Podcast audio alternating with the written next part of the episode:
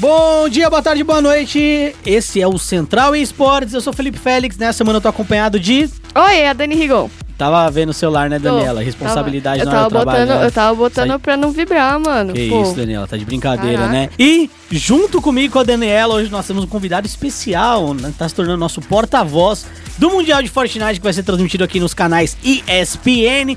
Ele que falou de Fortnite na TV hoje, narrou o gol do Liverpool e tá aqui com a gente. Que grande momento. Nicolindo. Muito obrigado mais uma vez, Félix, pelo convite. Dani, Imagina. prazer estar aqui com vocês, participando de mais um Central Esportes. Ô, Nicolino, antes da gente começar a nossa Central Esporte, da gente falar do nosso giro de notícias, você não quer dar um recado pra galera, não? Aquele recado que você falou que você precisava dar lá pra gente, por favor. Quero sim. Gente, não tá fácil pra ninguém, vocês sabem, né? Então, é, o fato é que ainda estou vendendo meu Onix branco LT 1.0 2014-2015, modelo, né? 2015. É, roda de liga leve, a original do LTZ, tem central multimídia, câmera de ré, sistema de som completo, é, acionamento dos vídeos à distância, tem abertura do porta-mala pela chave. Velho, sabe o que mais que tem? O quê? TV digital, Ô, louco. DVD, Bluetooth. Eu vi no, no vídeo que você fez que ele tem câmera atrás também, é Sim, isso? sim. Você Câmera dá- de ré embutida, é, instalada direto na central Qu- multimídia. De quilômetros ré, rodados? 64 mil quilômetros rodados e abaixei o preço. Abaixei o preço, porque não tava vendendo. Promoção e promoção. Promoção aqui e promocinha também. 30 mil agora. 30 mil? Dá, era 32. dá pra parcelar? Ah, financiamento direto no seu banco. Tirar do seu banco? É. Pra pagar em eu cash à preciso vista, receber, é, eu preciso receber. Porque eu preciso realmente. né? É. Investir na carreira, né? É, É isso, Nicolino aqui fazendo um anúncio do seu Onix branco. É branco, né? branco. Lindo. Pior cor de carro que você pode Lindo. É, pode ser táxi, pai. Ele é ótimo pra Uber. ter. É, ele é ótimo pra É. Uber. É, Ele é verdade, ótimo. Uber e táxi. E, ele tem TV, a pessoa vai assistindo novela, vai assistindo. Não, dá pra ver Nicolino narrando? Tá. Dá pra ver? Quer Vai dizer, ter internet ali conectado? Como não, é que aí faz? não dá, né? Tem que pôr no celular e ligar o som no Bluetooth. Ah, Ah, ESPN pra assistir não. a Copa do Mundo. Ah, mas tá rajada Nossa. demais, tá bom demais. Oi? Que moral. Que isso. Compre aí o Fox do Nicolino, Que por favor. Fox? É Onix. Joga água no cara. Daqui que essa é a minha. Manja muito É que a Fox, é ele. que a Fox agora é da, da Disney, né? Onix, Onix é da Onix. Nintendo. Onix é da Nintendo. Ai, verdade. Meu como. Deus. Bom, vamos começar então o nosso programa de hoje pelo giro de notícias. A gente vai falar da disputa entre a maior premiação da história do mundo dos esportes entre Fortnite e Dota. E Dota tá levando, né? A gente também vai falar de Street Fighter V, que perdeu pro Smash Bros. E dessa vez não vai ser a última atração da EVO 2019. E no Momento Clutch tem coisa pra caramba. Tem a MBR, né? Como é que eles foram lá na EM Chicago. Teve uma animação, né? Bem legal deles. Mas quem levou o torneio foi a Liquid. Tem a Fúria no Major de Berlim. Tem a NiP no Major de Rainbow Six. Tem, teve as finais de- da segunda temporada da Pro League de Free Fire. E, óbvio, Overwatch Contenders, que também passa nos canais da SP. Isso, e pra não finalizar o podcast de hoje, a gente vai falar de Foco Nexus, né? Que não, a gente não vai finalizar com ele. É, a gente vai falar de Cabum e Flamengo aí garantidas na semifinal do CBLOL. E a Team One, Tá na forca. eu acho que já caiu, né? Não, cai, se não, você fazer- não ficou vermelhinha ainda lá na tabela, mas tá na forca. Se você fazer a aritmética certa ali, eu acho que já tá tudo é cagado. Eu acho que não, porque eu tava fazendo umas contas. Se, se, a- Ah, se a- é? se eles ganharem tudo e, a, por exemplo, a PEN perder tudo, empata. E a CNB? É, e a CNB?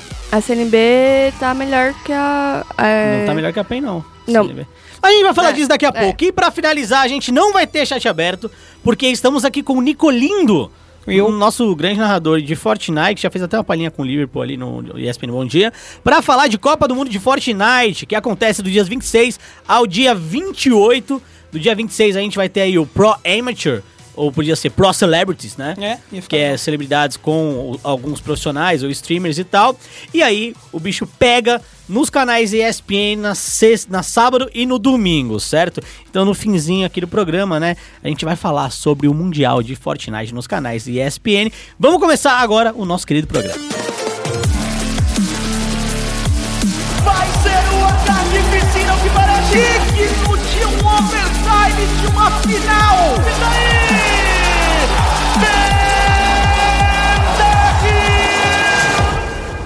Bom, e no primeiro giro de notícias, o The International 9 ou 2019 de Dota 2 ultrapassou a premiação da Copa do Mundo de Fortnite. A premiação da Copa do Mundo de Fortnite, ela é de 30 milheta de doleta, certo?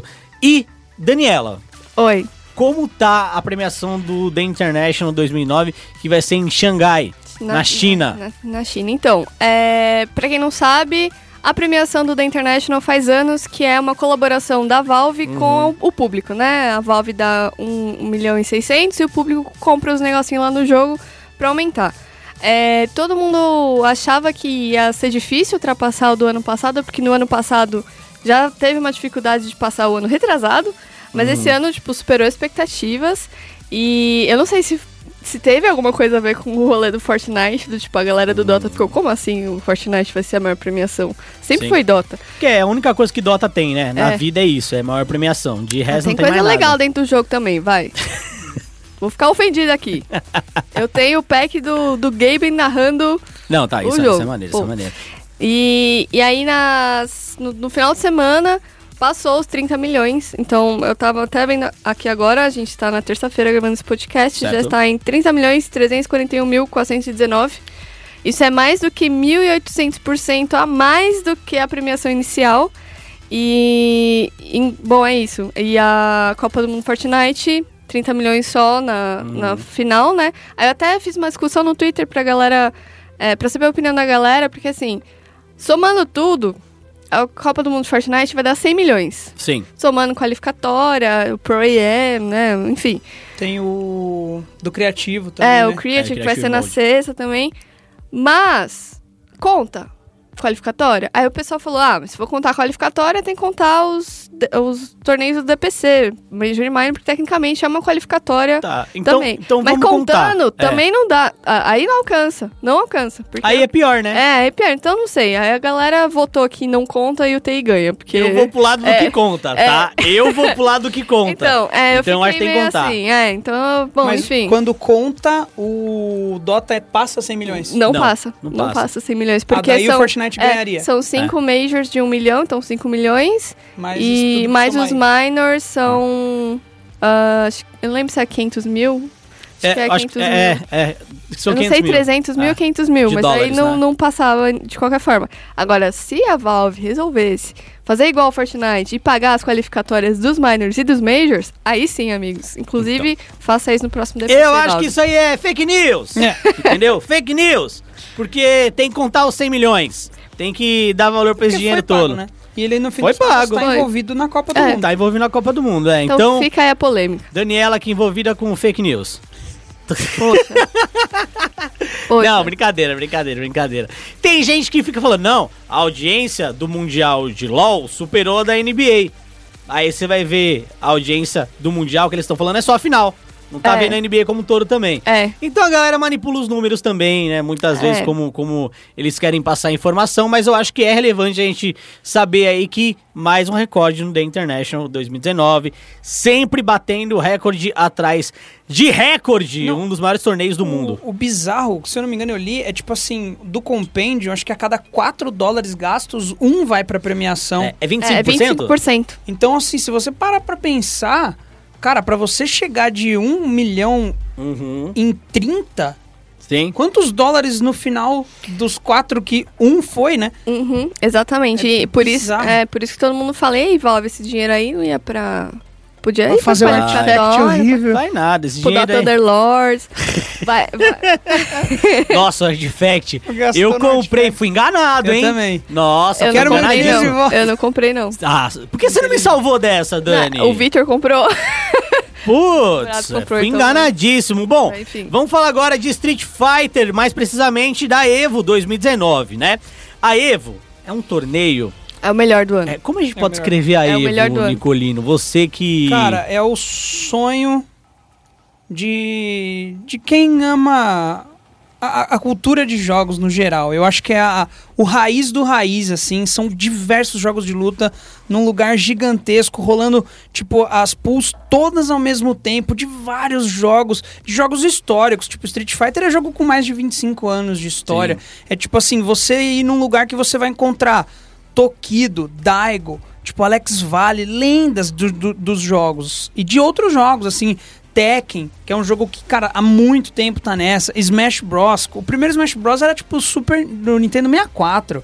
Então, assim, a Evo eu acho que é, é o meu maior sonho de objetivo de vida mesmo, é, é ir assistir uma Evo pessoalmente. É, agora, Daniela, que é a nossa especialista em fighting games, né? Daniela tá cobrindo muitos torneios de lutinha, não só de Street Fighter, de Smash também. Tá fazendo um trabalho bem legal. Por favor, Dani, o que que tá acontecendo? Bom, esse ano é, o Smash ultrapassou tanto Tekken quanto Street Fighter no número de, de inscritos. E por isso ele vai ser o jogo de encerramento da Evo. Isso não acontece. Gente- Eu tentei, eu e uns colegas na internet da, da galera de Fighting Games mesmo, a gente tentou puxar o máximo de schedule da, Aham. da, da Evo até, sei lá, a gente acho que conseguimos até 2009, inclusive Zord valeu aí pela ajuda. E tipo, 2009 a- até agora já era Street Fighter o último jogo. Tipo, a gente já sabia que a gente ia sofrer na segunda-feira depois da Ivo, porque a gente ia ficar até 3 da manhã assistindo Street Fighter. E não vai ser mais. É, e também não vai ser o penúltimo, porque Tekken vai ser o penúltimo. É, eu tava conversando com alguns jogadores e eles dizem que Street Fighter tá perdendo muito espaço por problemas da Capcom não ouvir tanta comunidade.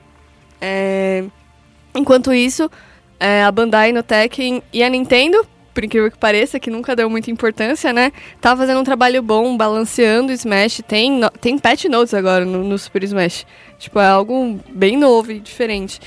Então, é isso. É, vão ser... é, a Ivo vai ser a maior da história esse ano com 14.321 inscritos entre os nove jogos, que é Soul Calibur, esse Under Night in Birth, que eu fiquei, que jogo é esse? É jogo de otaku, é, É. jogo de anime.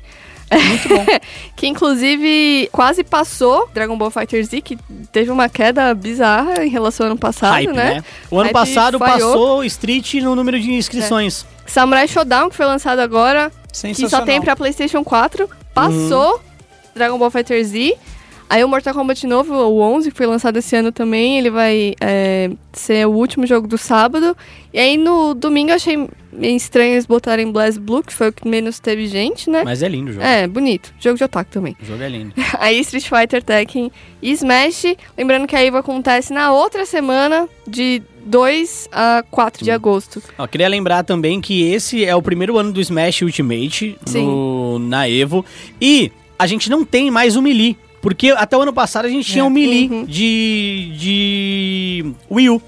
E esse ano, é, o que aconteceu foi que não descontinuaram, né, o, o, o Melee, porque o jogo é fantástico, né, durou tanto tempo no competitivo, mas resolveram focar e unificar. Eu acho também esse é um dos motivos da gente ver tanta gente, tanto peso no, no Smash Ultimate. Sim. Então, acho que tem todo um histórico, todo um processo também pro Street Fighter V acabar sendo desbancado na, acho que no grande spot da Evo, que é o último, a última grande transmissão ali, né? Que é a transmissão que todo mundo quer assistir no fim, coisa do tipo. É, o Nicolino falou aqui, bem lembrado, que mostrou, né, que o Samurai Shodown saiu pra Xbox Ele também. só não veio pra não, PC. Só não saiu pra PC Triste. ainda, é verdade. A minha realidade é, É. essa. Jogos É. bons saem pra Play e pra Xbox. Mas uma coisa do Street Fighter, cara, eu acho assim. Todo final de ano acabava com a Capcom Cup e a Capcom anunciando a nova season, Isso. né? E a Season 4 não saiu. Isso, tipo, é bizarro. Você tá no mês 7 já e você não ter tido personagem Isso novo. mesmo. Você não tem constância no lançamento. Um jogo que veio sem o modo arcade, um jogo que veio sem o modo história. Um jogo que foi criado, parece que às pressas, assim. E, e- ninguém se posiciona. O ONU fica lá falando, ah, não sei o que, calma, a gente fica na Blanca. expectativa.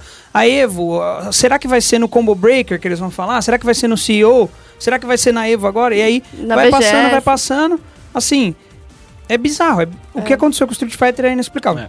Fora que eu odiei essa questão de temporadas do Street, porque isso prejudica muito alguns jogadores profissionais, por exemplo, que tem alguns personagens assinatura. Então, por exemplo, o Sagat, o Dan, O Nicolino. é, o Nicolino. Então, se você joga com esses personagens, por exemplo, no início do Street Fighter V, você tinha que adaptar muito seu jogo, Exato. porque não tinha aquele personagem logo de início. E sabe-se lá quando é, esse personagem vai, vai voltar. É, um dos caras mais prejudicados pra mim foi o Keoma em relação a- ao Brasil, né? É claro que ele teve alguns problemas pessoais, tá voltando agora e tal, mas é, ele jogava de Dan, né? É, Não, Abel. Abel. Abel. Abel, tá, desculpa. É, e não tinha um Abel. É, agora Acho- ele é Karim. Ele joga de Karim. É, então aí você tenta adaptar o seu estilo de jogo pro personagem mais parecido ali, mas não é a mesma coisa também.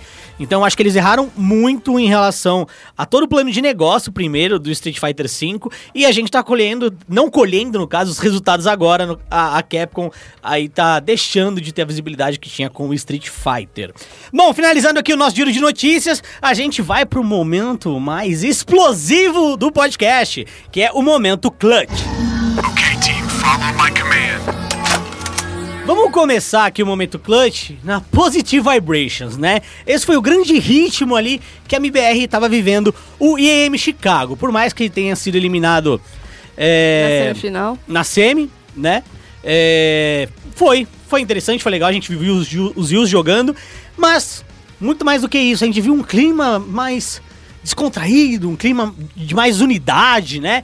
Será que o Cold era ali a a, grande, o grande problema, não em jogo, mas eu acho que em relação ao psicológico. Bom, vamos falar disso aqui.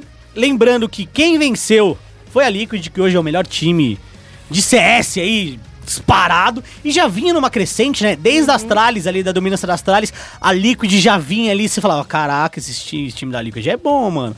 Os caras é rajado e tal. O Taco teve uma passagem por lá, o que ajudou muito o time a melhorar também. O Taco e agora, e os Zeus, né, inclusive. É, os Zeus também. E agora, a gente vê esse time da Liquid voando. A MBR, na competição, ela estava presente no grupo A, junto com a Team Liquid, inclusive, é, com a G2 e a Team Envy. E o grupo B, já que o torneio tinha dois grupos, é, tinha Envy, Team Vitality, Heroic e Renegades. Na semifinal, a MBR perdeu para Ence. Nicolino, você aí que vem do mundo do CS também, né? É, qual é o seu ponto de vista em relação a essa MBR? Não vou dizer a nova MBR, uhum. porque, né, não é nova ainda, porque os Zills não vai jogar, né? É, vamos ter um outro jogador no lugar dos Zills, mas como você tá vendo o clima, pelo menos, de quem tá lá agora? Cara, é, eu fiquei impressionado com essa, com essa campanha, né, de, de, de semifinal. Poder de recuperação, né? A gente vê que na primeira rodada a MBR perdeu para G2 e aí depois quando a G2, né, por ficar na winner, perdeu para Liquid, caiu para jogar contra o MBR que havia vencido a equipe da Envy. MBR foi lá e conseguiu ganhar uhum. numa MD3 da equipe da G2, equipe de Shocks, KNS, uma equipe francesa tradicionalíssima que vem uh, melhorando a cada campeonato também.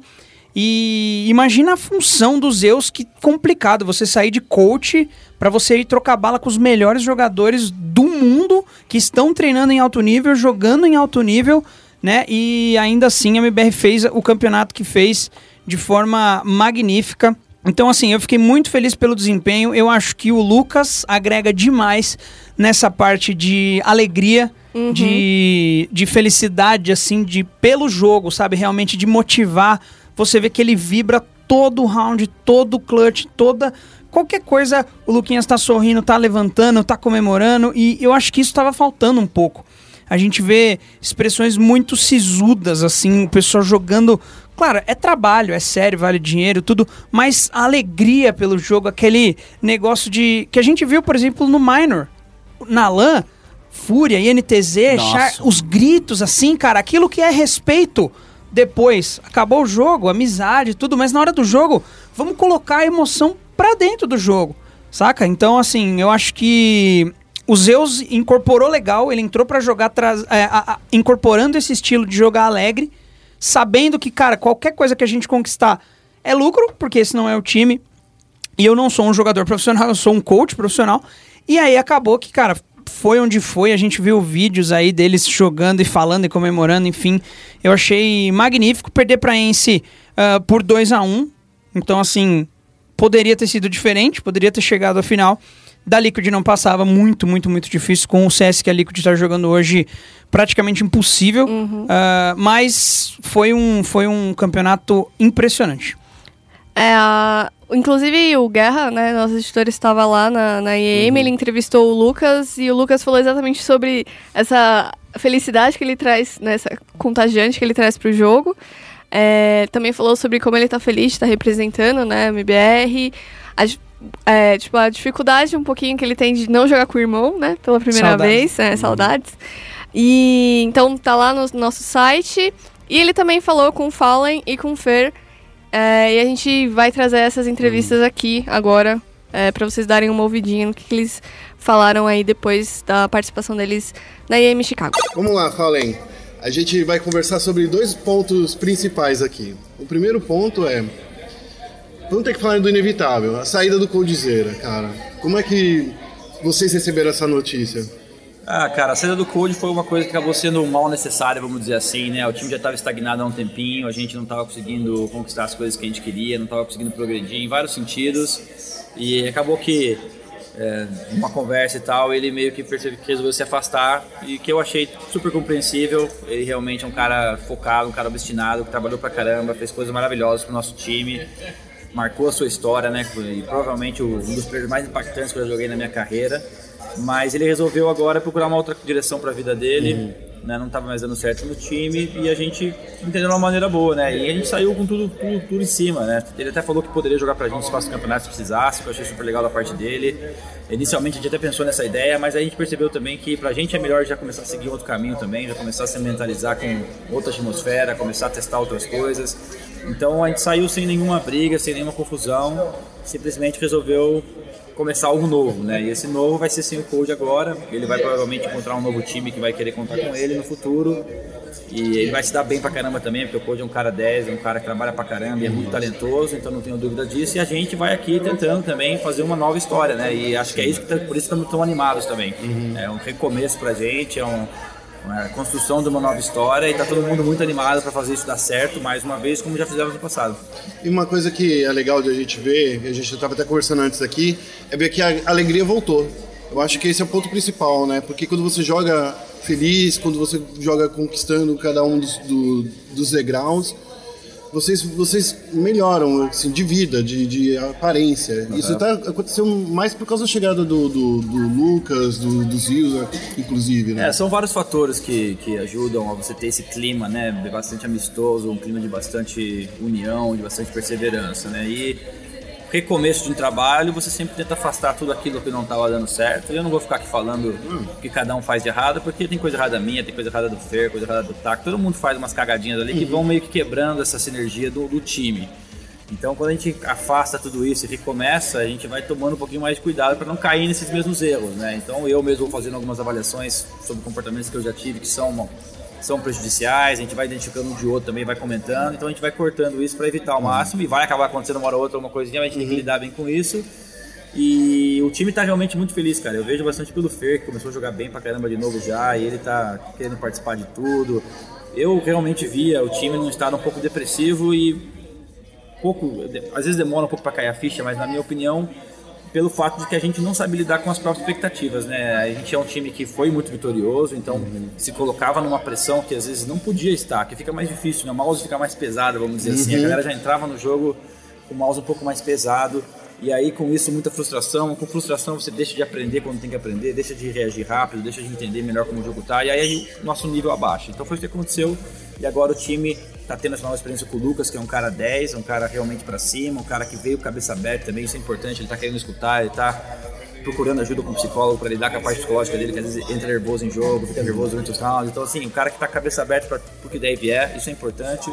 E a gente tá usando esse campeonato com os Zeus para realmente nos encontrar como pessoas, como players, individualmente. né? Então o foco tanto nem é tanto no time no momento, porque estamos com o complete, né? Não, tá, não é ainda a line que a gente quer montar até o final, mas o foco é sair dessa experiência até o Major renovados, assim, em termos de cabeça, em termos de postura, em termos de foco para os próximos desafios. E uma coisa que eu, que eu tava lembrando, que há dois anos atrás, 2017, lá na Polônia, eu perguntei pra você, pô, cara, não falta um técnico pra vocês, um coach pra ensinar? E naquela época você falava assim, não, acho que a gente consegue segurar as pontas.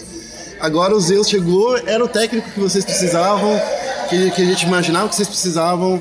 Olha- E agora ele tá lá no- no- jogando com vocês. Como é essa coisa? Tá sendo bem legal. é, O Zeus é um bom coach, ele é um cara que entende bastante do jogo e tenta fazer com que a atmosfera do time fique sempre boa. Ele contribui bastante para isso. Ele é um cara que tem muito pouca toxicidade, então ele contribui muito mais do que ele atrapalha, na grande maioria das vezes.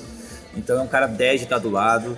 E agora ele como jogador tá sendo para ele uma experiência assim única de vida, porque ele já jogou muito tempo em alto nível no Brasil principalmente, mas de jogar em estádios assim gigantes, né, de, de jogar com o melhor time do Brasil, tá sendo uma coisa nova pra ele, e ele tá encarando como se fosse um jogador mesmo, o que até assusta, né? Pouco o Zeus vai querer virar jogador de verdade. e ele tá mandando bem, isso que é o pior. Tem alguns jogos que ele compromete com uma coisa ali ou aqui, é óbvio, porque ele não joga faz muito tempo, mas tem muitos rounds também que ele, ele tá chamando a responsa, tá salvando, e pô, eu vibro muito com isso, tem vários momentos desse. Então tá sendo bem legal essa experiência. Mas como você comentou esses dois anos atrás aí, a gente quando tá vivendo uma situação é difícil você ter uma, uma autoanálise assim tão boa, né? Você acaba às vezes enxergando as coisas meses depois. E o fato é que lidar com transformações da carreira, assim, com transformações de momentos da vida de todo mundo é uma coisa que é muito mais complexa do que a gente que está ali preparado em jogar consegue lidar, né? Então, de fato, na minha opinião, poderia ter sido feito um trabalho melhor nesse sentido, mas não tem ninguém a ser culpado. São ossos do ofício e a gente segue em frente. E aí, Fer, e uma coisa que, assim, que eu tava vendo, assim, é, no início do ano a gente conversou lá na, lá- lá na Polônia e você tinha acabado de chegar, de, de ter, de, de- de chegar de novo no, no Major, de estar no palco de novo, depois de, de toda aquela mudança que aconteceu também no final do ano passado. E passou esse tempo, vocês foram lá pro Brasil, jogou a Blast, eu acho que tudo isso vem, vem mostrando o quanto que vocês ainda vestem a camisa, o quanto vocês gostam do Brasil. Mas eu acho que uma coisa que, que, que ficou meio estranho nos últimos tempos é que vocês tinham acabado, faz seis meses vocês tinham chegado, mudado dos, dos gringos para colocar o, o taco, sabe? Pra gente ficou a impressão que é, o- a cobrança de resultado que vocês estavam se fazendo era muito rápido. Ah, queremos em seis meses ficar zero bala, sabe? Ser, voltar a ser os primeiros do mundo. Tá- rolou isso de vocês quererem chegar rápido no topo? Cara, é, rolou sim, porque, tipo, todas.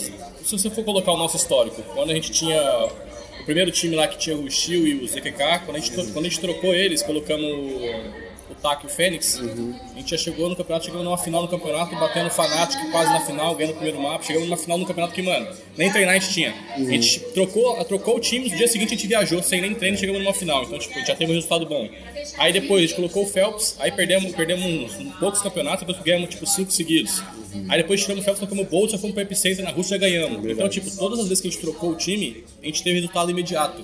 Então, tipo assim, é um erro porque como é que eu vou te explicar? Tipo, a gente tá acostumado que toda vez que parece que muda, acho que a, cabeça da galera muda tanto que a gente vai ter resultado bom, tá ligado? Então, tipo, fica na nossa cabeça assim, mano, se a gente trocar, a gente vai melhorar. Já na semana que Isso é, vem. um, pro- é, então, isso é um problema, porque, mano, não, é assim que funciona. A Salles ficou 13 meses pra ganhar um campeonato, tá ligado? É, tipo, o nosso time, é, acho que a gente tá tão acostumado a ganhar que quando a gente perde, mano, 5, 4, 5 meses, a gente fala, mano, isso aqui não vai dar certo, tá ligado? E aí o problema é quando você- desiste por dentro, tá ligado? Você fala assim, mano, isso aqui não vai dar certo, e aí você, tipo, já não começa a dar o seu 100%, você, tipo, vai, vai, porra, tô dando minha vida aqui, o bagulho não tá dando certo, tá? Você acaba desanimando, tá ligado? Isso é, isso é o pior, pior, pior das coisas possíveis, tá ligado? Você não... Você nunca pode desistir, tá ligado? Se você desistir sem tentar, é muito ruim, velho. E seis meses não, não é tentável. Né? Porra, seis meses é muito pouco tempo, tá ligado? Era isso uma Só das que- coisas que eu, que eu tava comentando. é, exatamente. Só que, tipo, se for parar pra pensar também, o CS ele passa tão rápido, os times mudam pra caramba, tá ligado? Agora não tanto, né? Mas, tipo, os times estavam mudando bastante que fica na nossa cabeça que se a gente mudar vai dar certo. E não é, não é por aí, tá ligado? E a gente errou muito nisso, né? A gente trocou, a gente fez muita troca de time que, mano, a gente não deveria, tá ligado? Ou então até, até poderia ter rolado, mas, tipo, de outro jeito, tipo, dando mais chance, tentando, tentando dar uns outros toques. Pô, a gente, na primeira vez que a gente tirou o Phelps, por exemplo, mano, a gente podia ter chegado com tido uma conversa melhor, tá ligado? Até poderia ter rolado a troca, tipo, igual, igual foi. Mas, tipo, a gente não conseguiu ser franco um com o outro e jogar os problemas certos, sa- saber mostrar os problemas, tá ligado? Porque toda vez que. Toda vez que a gente vai mostrar um problema, toda vez que a gente ia fazer uma reunião no time, por exemplo, é quando o time tava explodido já, tá ligado? E a gente não era assim, antigamente a gente tinha, a gente tinha reunião, reuniões sempre, tá ligado? Então, tipo, a gente tava ganhando cinco campeonatos seguidos, a gente ia pra reunião, mano, falando os erros um na cara do outro, ó, isso aqui foi errado, isso aqui foi certo, parabéns por isso, isso aqui vamos mudar, vamos testar outras coisas. E aí com o tempo a gente foi parando de ter essas reuniões enquanto a gente ganhava. E aí as reuniões só vinham quando a gente tava perdendo. Aí, pô, vai fazer reunião quando tá perdendo, todo mundo, mano, se ferrando, só dá merda. Todo mundo nervoso. É, todo mundo nervoso, só tão perdendo, tipo, um, uma pessoa que já desistiu por dentro, aí chega na reunião, o cara tá puto com o cara, não consegue falar os negócios direito, sabe? Então isso é um problema, tá ligado? Quando você tá com muito, muito aflorado, né? Os sentimentos estão muito aflorados, você às vezes não consegue falar da melhor maneira possível os erros do seu amigo, tá ligado? E aí o cara já começa a ficar puto com você, tá ligado? Já não consegue lidar isso, tipo, profissionalmente, já leva pro pessoal, então, tipo, é um problema de todo mundo isso, tá ligado? Eu, eu parto do princípio que a gente a gente não sabe falar as coisas e a gente também não sabe escutar. Então, mano, você tem que, tem que partir do princípio que, tipo, se o cara tá te criticando, ele não tá querendo o seu pior, tá ligado? Ele- é porque ele quer ganhar também, ele tá falando um erro seu porque ele quer que você melhore. Só que, mano, você tem, você tem que partir do princípio que ele não sabe te falar isso. ligado? E fala, mano, o cara não sabe me passar da melhor maneira o meu problema. Então eu vou levar isso que ele tá falando, não vou levar pro pessoal, vou levar da melhor maneira possível porque ele não sabe me explicar. Assim como eu não sei explicar os problemas dos outros também, acabo falando merda às vezes. Sim. Eu acho que isso é normal, tá ligado? E esse é o problema maior de você querer trocar o time, que é resultado rápido. Mas, mas agora eu tenho que fazer a pergunta.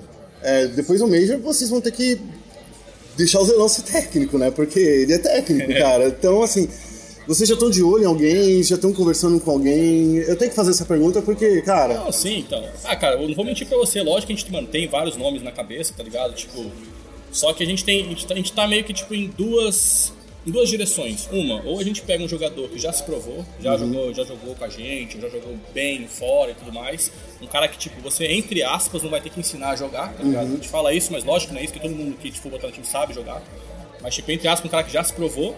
E se a gente não conseguir. Essa eu acho que é a melhor opção, tá ligado? Porque, como, como você como a gente mesmo falou, o time, a gente muda de time muito rápido. Você vai colocar um cara que nunca se provou, mas pode ser um, um futuro talento.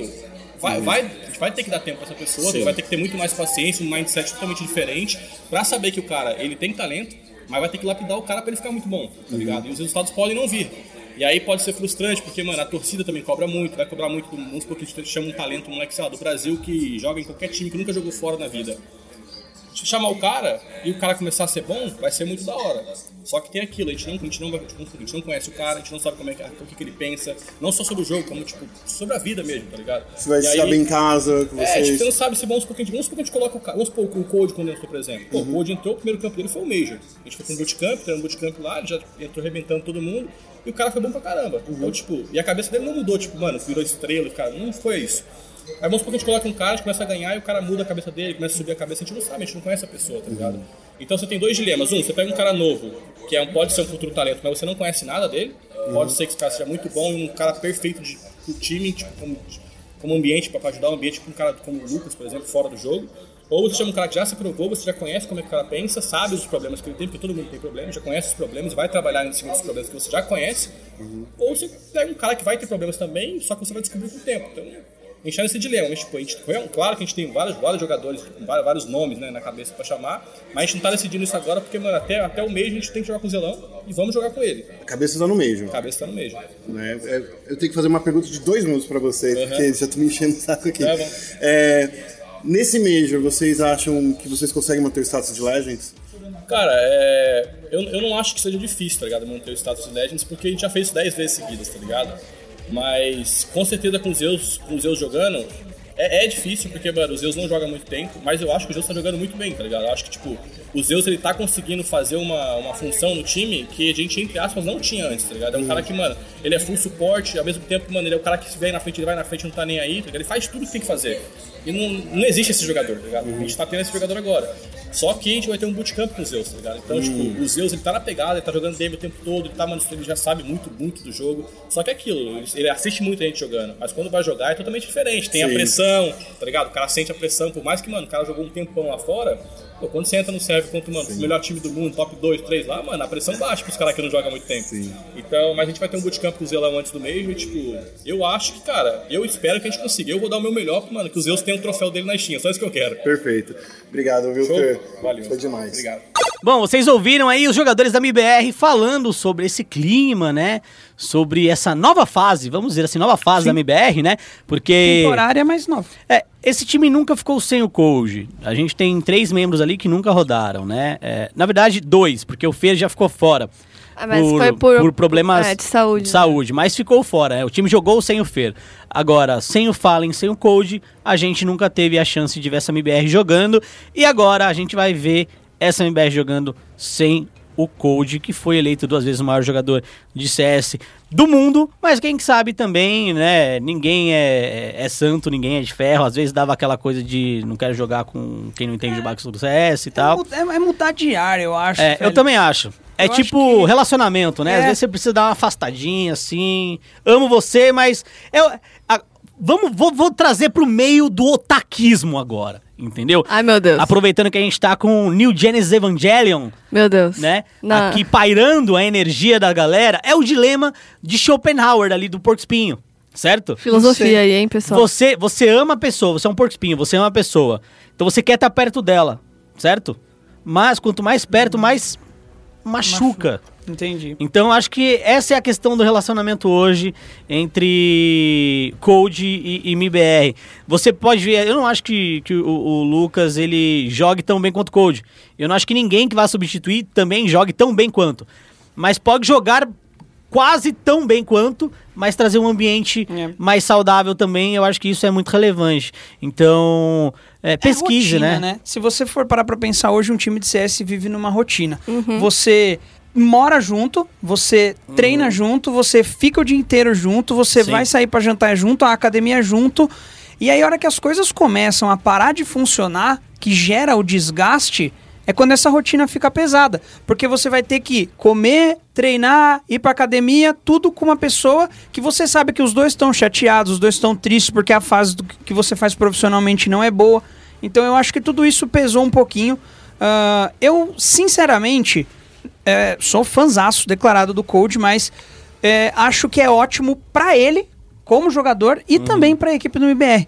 A, a saída, ele pode ir pra um time e, cara, voltar a ser o melhor do mundo. Ele pode, de repente, aí fazer a função que ele gostaria de fazer com companheiros que ele nunca esperou jogar. Quem sabe Sim. FaZe? Quem sabe, imagina o Coldzera jogando com o Nico Rain, com o Guardian e com o Olof. Seria, no lugar do Nel, né? Seria maluco, seria insano. Sei lá, uma coisa, uma É. coisa louca. Lembrando que outro brasileiro que viveu essa experiência e se beneficiou muito dessa experiência foi o próprio Taco, né? É, ele saiu da, da MBR, é, não vamos conversar da situação, em, relação à situação que ele saiu, mas ele saiu e foi pra Liquid e ele teve, né, uma melhora psicológica, acho, né? Muito grande, teve uma autoafirmação muito grande, porque antes era tipo, ah, e aí eu- eu estou dizendo isso, né? Não ouvi da, da boca dele. Ah, eu jogo aqui na MBR e tal, mas é, tô jogando aqui. Será que eu, eu sou tão bom a ponto de jogar em outro time e continuar jogando bem? Então acho que também ele se provando em outro time fez um bem danado pra ele, fez um bem danado pra relação dele com a galera da SK, agora MBR. É, então acho que novos ares vão ajudar muito o Code. Agora, vamos falar de quem tá com sangue nos olhos. Porque a gente viu que o Minor, você mencionou aqui, né? O Minor das Américas, primeiro, foi dominado por brasileiros. A gente tinha oito equipes, dessas oito equipes, cinco eram brasileiras, certo? E o clima foi um clima que a gente não via, não só há muito tempo no CS mundial, mas principalmente em classificatórias pro, pro minor. Porque, mano, era grito na cara, era, mano, xingamento e depois abracinho, sushizada. Como tem que ser, né? Claro, Como tem que claro, claro. Vamos começar falando um pouquinho do Minor, tá? Que foi dominado, quer queira, quer não, pela NRG, eu acho que foi o grande time desse Minor, né? É, seguido da Fúria, que foi a segunda classificada direta. Agora, a INTZ, ela vai ali jogar com os melhores terceiro colocados de todos os outros Minors pra disputar três de quatro, é, três vagas, né? Com quatro times. Então ali a chance, eh, colocando em, em porcentagem, ela tem aí é, um quarto de chance de não passar. Porque ela é um time entre quatro. É, eu acho que ela consegue, consegue chegar lá. E pela primeira vez a gente pode ter, pelo menos na fase de entrada ali, é, dois times brasileiros. Ao todo, três times brasileiros no Major de CSGO. Eu achei que a NRG meio que não fez mais que obrigação, né? Pois é. Ela era tecnicamente a favorita. É, só que chega na hora dos times brasileiros, você fica meio tipo, e agora? Pra- Não dá pra torcer, tá ligado? tipo, como faz? Então eu espero realmente que a NTZ consiga passar pra, pela repescagem da repescagem. É, porque É. né, eles já eles jogaram a repescagem contra a Fúria, então é a repescagem da repescagem. Vai ser difícil, vai ser um dia só de partida, né? Se eu não me engano. Uhum. Vai ser dia, próxima segunda-feira, dia 29. Por enquanto já tem a Norte garantida. São eles e a Norte, aí tem outros dois que É vão. o Minor da é, Ásia e o CIS, É. se eu não me engano. Uhum. O, é, o Minor da Ásia e acho que o Minor CIS, que é Ucrânia, aquelas regiões Uhum. ali. Uma coisa interessante a se falar é o desempenho da NRG. Talvez ah, a gente sabia que era o time favorito, mas a recente mudança, né? A, a- a saída do Deps, que era um IGL importante, a entrada do Stanislau. E já funcionar de primeira, garantindo a vaga, ganhando, mantendo né, a equipe vencendo da Fúria, uma equipe que sempre dá trabalho pra Fúria. Cara, partidas assim que o Breeze, o Breeze tá jogando um CS diferente, o Cirque é um AWP insano.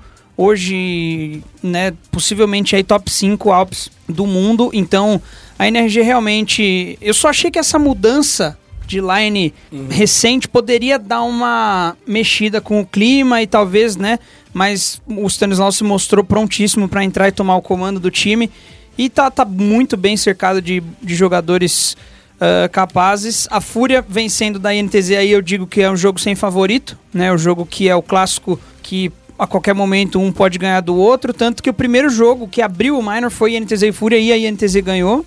Mas aí na melhor de três, a equipe da Fúria acabou saindo como a grande vencedora e classificada numa série que foi fantástica, viu, Félix? Foi, foram três mapas assim maravilhosos de assistir. Uh, com grande destaque para quem não viu, dá uma olhadinha na Nuke, que foi um absurdo o segundo mapa deste confronto. É, Eu quero também ressaltar, acho que a, a qualidade da, da equipe da Fúria, porque a gente vinha falando, olha, é importante você ter vitórias, mas o mais importante é você se manter constante, né? É, então, muitas vezes não adianta você vencer, pegar um terceiro lugar, ser campeão uma vez e não ter uma constância ali, você não ter ali um, pelo menos um, um desempenho mediano mínimo. Eu acho que a Fúria vem mantendo esse desempenho mediano mínimo. Ela chegou a ficar em quarto lugar no ranking da HLTV, agora ela tá em nono lugar. Mas mesmo assim é um time que vem se mostrando, vem se provando. é, e os meninos estão de parabéns. A INTZ também tá de parabéns, queria mencionar isso, que é um time muito, muito bom, que a gente não via jogando como jogou no Minor há um tempo também, né?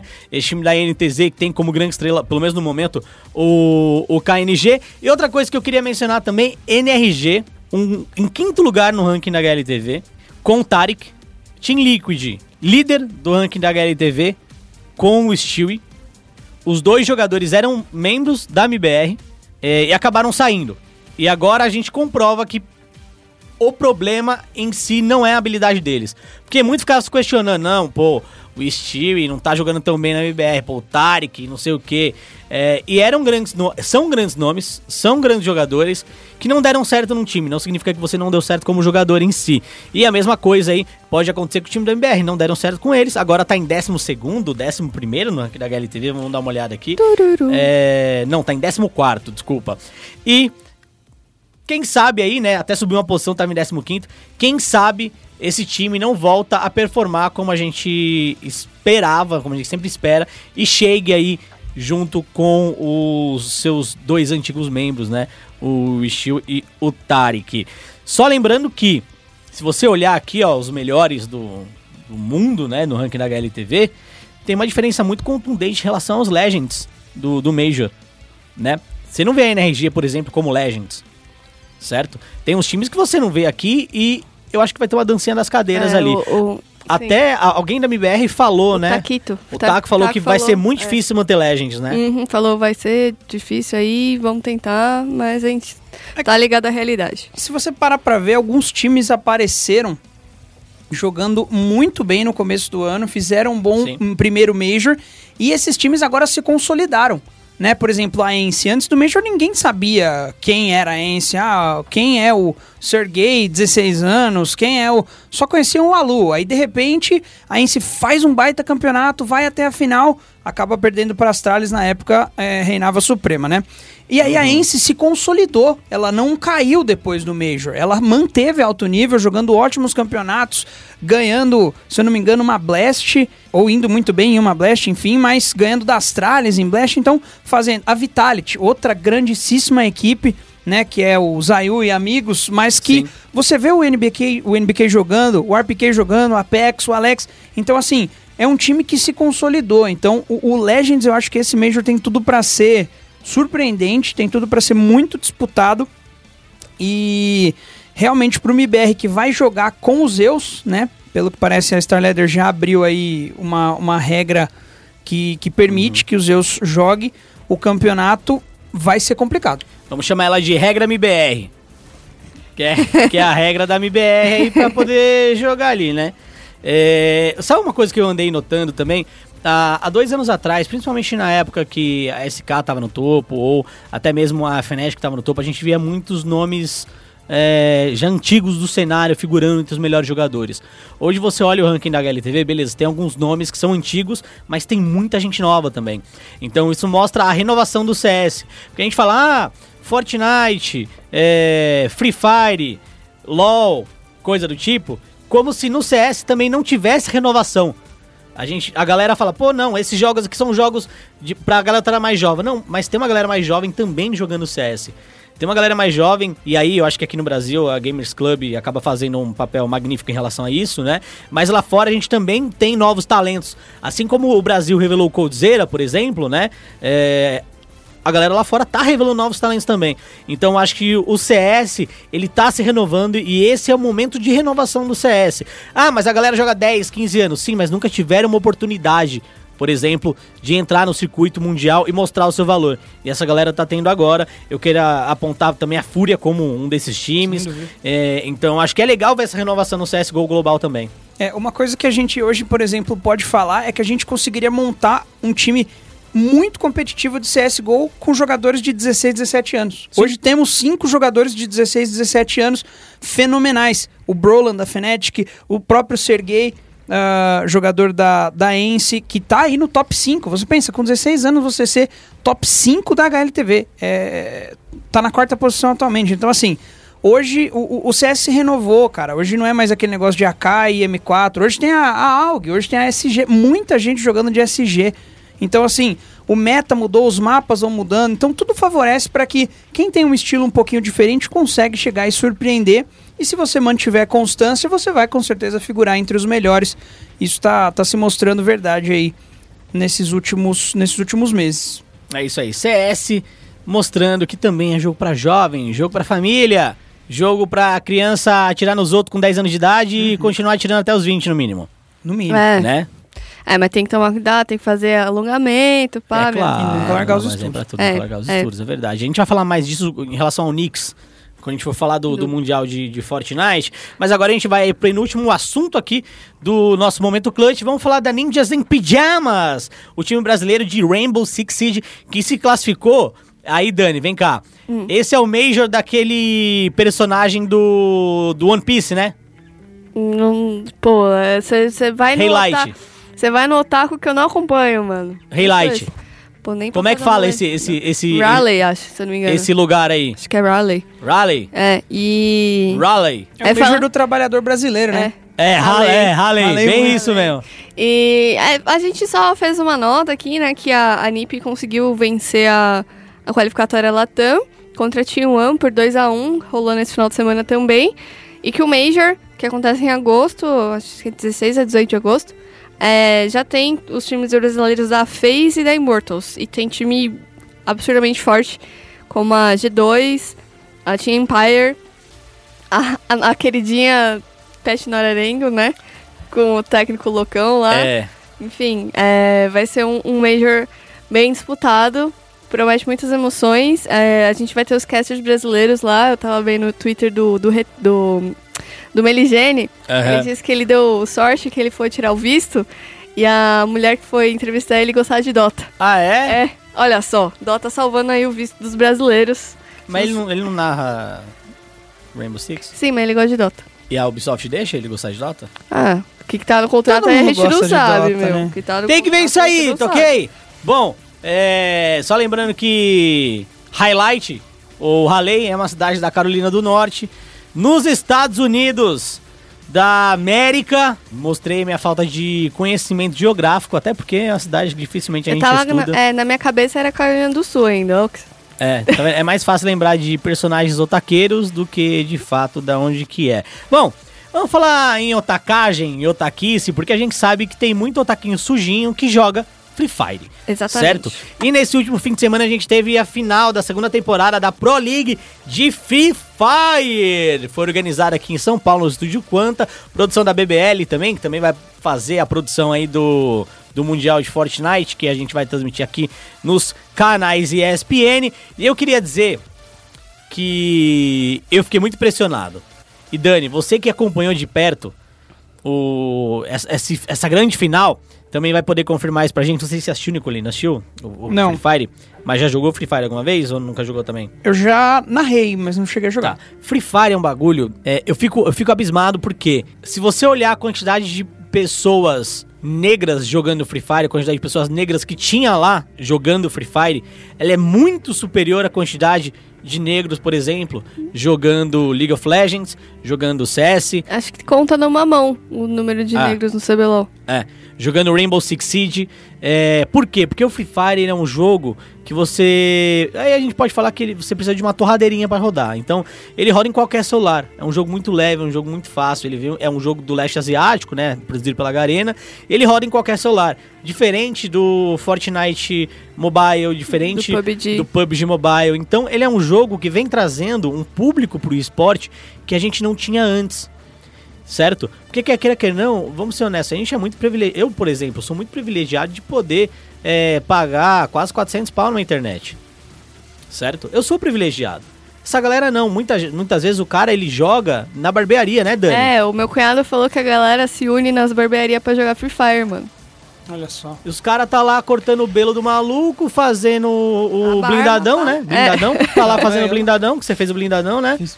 E aí tá lá batendo um Free Fire, velho. Então, assim, é muito doido como o Free Fire vem trazendo gente nova e gente de um mundo totalmente diferente do mundo que a gente tinha até então no esportes, que era muito mais segregado em relação à condição. É, então, isso é lindo. Eu não, eu não sei como, como explicar. É, isso ah, não só traz gente nova, de pessoas que não eram da área de esportes, como gente nova nova, porque, tipo, também tem muita gente de 16, 17 anos, 14, 15, jogando Free Fire. É, eu conversei já com alguns jogadores, com alguns streamers, youtubers. Por quê? Porque essa gente que é de uma classe né, mais baixa aqui no Brasil, você tem 1.400 reais pra gastar num... Você ganha um salário mínimo, você vai comprar um console de 1.400 reais? Mas Não nunca! vai, você vai comprar um celular de, de 300, tá ligado? Então tem jogador, é, tem jogador que nunca teve console, nunca teve É é, que não PC. era nem o gamer casual. né? Exatamente. Então, jo- no celular, eles precisam o quê? Da internet da barbearia, ou da casa deles, Sim, ou 4G. pra não gastar o pacote, É. né? E, e joga, tá ligado? Então, tipo, essa galera nova que tá chegando é um público absurdo. Não foram divulgados é, muito que o- os ingressos estavam sendo vendidos pra essa final que teve. E quase lotou. Mais de 500 pessoas lá. Ah, e é, bateu recorde. Eu tô até aqui com o número que a galera da, da assessoria me passou. É, foi o recorde de espectadores simultâneos no YouTube no Brasil com 700 mil 763 mil pessoas. Passou, é, passou o número da galera que assistiu Corinthians versus Racing, o debate presidencial, Santos versus River Plate e a casa do, do Felipe Neto sendo apresentada. É. É muita E gente. um sábado. É, em um sábado. Em um sábado. E Em um só no sábado. YouTube, porque também teve transmissão no o Facebook. simultâneo Isso. passou 800 mil. Isso Passou. mesmo. Então é, é muito doido que como ele ativa uma parcela da população brasileira que não tinha acesso. A gente tem que ser honesto, né? É, no Brasil tem gente sim morrendo de fome. As pesquisas comprovam isso. No Brasil tem muita gente sim com pouco acesso à educação, com pouco acesso a trabalho, a formação. E o Brasil ainda é um país em desenvolvimento, né? A gente é uma nação rica, é, porque existem poucos ricos mas no geral a gente ainda é uma nação é, que carece ainda de desenvolvimento básico. Então você olhar o Free Fire ativando essa galera, trazendo essa galera pro esporte, é, trazendo mais gente pra nossa cultura, sabe? É algo, puta, é maravilhoso de ver. É porque o próximo passo é gerar curiosidade no. Opa, nossa, tem campeonato de Free Fire? E o outro. Como que é o outro jogo? Que, Sim. que jogo é esse? A gente vê muitos ads, né, no YouTube, então Sim. essa galera deve. Eu jogo LOL, eu jogo muito LOL. E eu tô vendo um vídeo no YouTube e me vem um ad tipo assim: Oi, você não quer jogar LOL? Tipo, eu já jogo LOL. Aham. Imagina essa galera que não sabe o que é LOL e fala: Nossa, tem outro campeonato aqui, Sim. tem o CBLOL, tem a transmissão. Vai né? Uma pessoa que talvez não conhecia absolutamente nada disso, conheceu através do Free Fire E aí vai começar a se aprofundar e é onde nascem os novos profissionais, os novos sonhadores. né? Tem. É. E vamos falar um pouco agora do torneio, que a gente falou muito do, do Around, né? É, a gente teve uma equipe que não era tão favorita assim pra vitória, né? Que foi a New X. Ela acabou terminando com quatro vitórias em oito quedas. É, ela ganhou a queda 1, a 5, a 6 e a 7.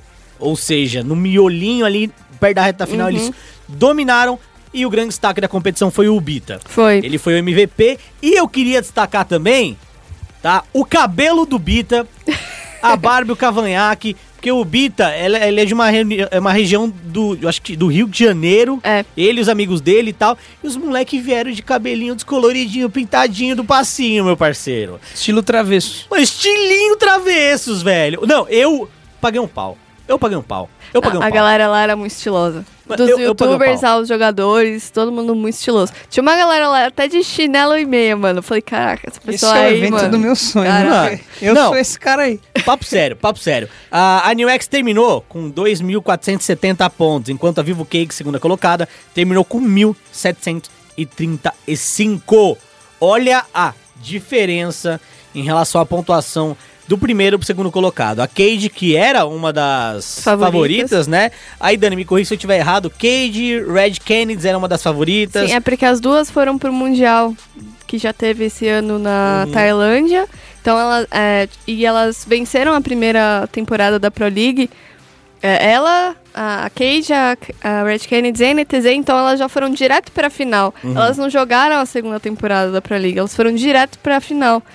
É, tanto que eu não sei se isso é uma ideal aí, né? Porque os caras meio que não jogam por muito tempo, Perde de tecnicamente. treino. É um bom treino, né? A Pro League. É. E, enfim, é, eram as favoritas a Loud também, que tem um público torcedor absurdo, né? Que é o time do Play Hard, que só ele já tem 8 milhões de inscritos no Facebook, Sim. no YouTube. É, também era a favorita e a, é, a Stars, que ficou em terceiro lugar, foi um dos destaques que os, os casters também deram pra, pra gente, numa opinião aí. Ficou em terceiro, ganhou uma queda, a última, inclusive. É, um, que eu descobri, eu, eu também nunca tinha jogado Free Fire, assim, eu sabia só do jogo, mas eu nunca tinha jogado. Que em vez de Winner Winner Chicken Dinner é Buia. É Buia. buia, é, É buia, buia. é buia. Não pode, o Winner Winner Chicken Dinner É. é. patrocinado. Uma coisa só que eu queria comentar é. O, o- o legal, eu fiz parte da transmissão da última final da Pro League e a equipe que hoje é a Red Kennedy ganhou com outro nome. Sim. E naquela final tinha, se eu não me engano, era o Morta que tava lá, que ele é muito envolvido no Dota 2 da Red Kennedy. E, cara, parece que eles já negociaram e fecharam coisas ali, assim. Então, Entendi. como que as grandes organizações estão de olho, né? No, no- por exemplo, a gente vê Vivo Cage, Red Kennedy, Loud e NTZ são grandes nomes envolvidos já no cenário do Free Fire. Né? A gente tem hoje o cenário profissional competitivo de Rocket League acontecendo também. Já tem NTZ, já tem a Low Key, que é uma equipe que participa da Overwatch, por exemplo. Então, as grandes organizações estão de olho e cada vez mais isso fortalece muito, né, pro, pro, pro esporte. Imagina para um, pro menino que joga Free Fire na condição que a gente acabou de falar, de repente você recebe uma proposta para trabalhar jogando para Vivo Cage. Cara, isso é assim o nível magnífico que a gente sonhava em chegar e eu acho que aos pouquinhos tá tá encaminhando. Sabe quem tava lá? Hum. A PEN. A PEN estava lá? PEN tava eu, lá. eu fiquei sabendo que o É. Kami tava lá O Kami e que ninguém lá. reconheceu ele, ninguém sabia quem ele era. É. É, tá, foi no lugar errado também. É isso. Mas o, o Pada tava lá e o pessoal que trabalha com Pada tava lá também. E eles estão de olho, né? Pô, Sim, não tem claro. como ignorar 763 mil pessoas assistindo o rolê. É, eu acho que pegando esses números que você citou também e o que o Nicolino falou, é, e até um furo que a gente deu, acho que foi na última semana, né, Dani? Em relação a Immortals e Corinthians, é, traçando uma parceria, ah, é, né? O time de Free Fire também, né? É, eu acho que tem um time de Free Fire envolvido. E aí você olha, um, um time tão popular, né? Sempre conhecido como o time da massa, Corinthians, com o time de Free Fire também. Imagina a penetração que você não consegue ter, uma penetração muito maior do que um League of Legends, por exemplo. Muito maior do que um CS, não desmerecendo o CS, né? Mas não dá pra rodar o CS do Celular. do celular Xing Ling. Você tem que ter um computador, você tem que ter um processador legal. É, então, de novo. Ou cara, pagar a tô- hora na Lan House. ou pagar a hora na Lan House. Eu tô abismado com o que o Free Fire está fazendo no mercado de, de games, mas principalmente no mercado de esportes. Eu tô sim, É. de queijo caído. E lembrando que no evento eles anunciaram que as finais da terceira temporada e o próximo Mundial vão ser no Rio de Janeiro. Então, galera do Rio de Janeiro já se prepara aí, que o rolê, o bagulho vai ser louco. É, vamos fazer o seguinte, a gente vai terminar o nosso momento clutch e a gente vai passar rapidinho pelo Foco Nexus antes de falar da grande, não vou falar final, mas da Copa do Mundo de Fortnite nos canais ESPN. Vamos agora de Foca o Nexus. Bem-vindo a Summer's Rift. Basicamente o CBLOL, né? Esse final de semana definiu aí Cabum e Flamengo já nas semifinais. Isso. Não tem muito o que falar além disso. Além da PEN milagrosamente ter conseguido duas vitórias nesse final de semana. É, mas ó, o time que mais empatou na história do CBLOL tá com 8 vitórias e 8 derrotas na tabela também, então tá empatado. É, PEN e o Percut empatadas. Tá aí empatado. Também, né? A PEN tá empatada. Tá empatada, Continua empatada. É. É, empatada também NTZ Redemption com 7 vitórias e 9 derrotas. Aham. Aí CNB, 6 vitórias e 10 derrotas. E na forca que a gente tinha comentado, One com 3 vitórias e 13 derrotas. Isso, a pessoal. Team One ela ainda tem um confronto direto contra a CNB daqui a duas semanas, né? É, então a One aí tem que torcer, eu acho que pra CNB perder tudo, porque é o time que tá mais próximo dela. Matematicamente, de fato, ainda existe uma pequena chance, mas eu vou ser bem franco, acredito que a One vai voltar aí pro circuito desafiante, é, da onde mereceu ter saído, mas não mereceu ter se mantido agora no, no Campeonato Brasileiro de League of Legends. Nicolino, você joga muito LoL, deve assistir pelo menos um pouquinho, né? Até porque você trabalha lá na BBL, a BBL também faz o circuito desafiante, Sim. então você deve estar inteirado em alguma coisa do Campeonato Brasileiro de LoLzinho. Como é que você tá vendo essa temporada aí? Cara, é, primeira coisa eu já queria mandar um abração aí pro Joko, que é o coach da PEN. Eu sou fanzaço declarado dele, fiquei muito feliz esse final de semana aí com o desempenho, né? Dar aquela aliviada. Mas, como você falou, eu acho que você foi muito preciso. A One mereceu sim ter saído do circuito desafiante, mas já merece voltar. Né? Eu acho que eles tiveram um problema com o, o AD Carry, não me recordo o nome do AD Carry titular. Isso atrasou um pouquinho o início da temporada, eles tiveram que improvisar o Forlan em alguns momentos. A contratação do Lusca chegou e ela chegou, mas aí você tem que esperar, se eu não me engano, três ou quatro semanas para que o jogador possa de fato jogar. Então eles ficaram esse período, rodadas, desculpa, três ou quatro rodadas, eles ficaram esse período sem um AD Carry. Isso atrapalhou um pouquinho. É, com as mudanças aí eu esperava um pouco mais da INTZ, né, que vem como a atual campeã e aí trouxe uma boa adição no Micão, mas eu não imaginei que eles iriam tirar o Mills 100% de jogo, né? Eu gostava do trabalho do Mills, ele foi muito importante é, em determinados momentos na conquista da INTZ na temporada passada e achei que seria um caso de rotação, você ter dois a- AD Carries titulares, né? Num, num determinado momento, para certas estratégias, você coloca um, para outras, outro. Mas não foi o caso e. Enfim, talvez esperava um pouquinho mais da Redemption com o White Lotus e o Jockster. Mas eu acho que é a grande dependência no Zoão que tá. O Zoão é um bom jogador, mas é o que é sempre falado, né? Quando o Zoão joga, a Redemption joga. Quando o Zoão fica um pouquinho atrás, fica um jogo difícil para a equipe da Redemption. Cabum e Flamengo, talvez só em posições trocadas do que a galera esperava no começo da temporada, né? Mas eu acho que isso muito se deve, ô Félix, ao às rodadas que o Flamengo teve sem o Lucy. Isso ficou. pesou pro Flamengo, né? Eles conseguiram uma, uma vitória, se eu não me engano, e acho que foram duas derrotas no jogo. Um que o BRTT jogou de Leona Sim. e um que o a estreia do Flanalista, né? Que eles também perderam. Ah, aquela Então- semana foi horrível, Nossa né? Exato. senhora. Foram e Vamos é- esquecer dela, é a pessoal. diferença, né? É o Flamengo estaria 14-2 e estaria na frente. Então acho que foi o detalhe ali, mas os dois já meio que garantidos, então agora só brigam pra ver quem chega na grande final. É, não dá pra gente apontar no momento se existe um melhor time do CBLOL, né? É, mas felizmente a gente tem o primeiro e o segundo time bem próximos, com nível bem parelho. A minha grande crítica anteriormente, Nicolino, você que, que tá como convidado, em relação a- ao Campeonato Brasileiro de LOLzinho, era que da última vez o Flamengo ficou, não sei quantas, pouquinhas derrotas e muitas vitórias. E o segundo colocado estava quase empatado em número de vitórias e derrotas.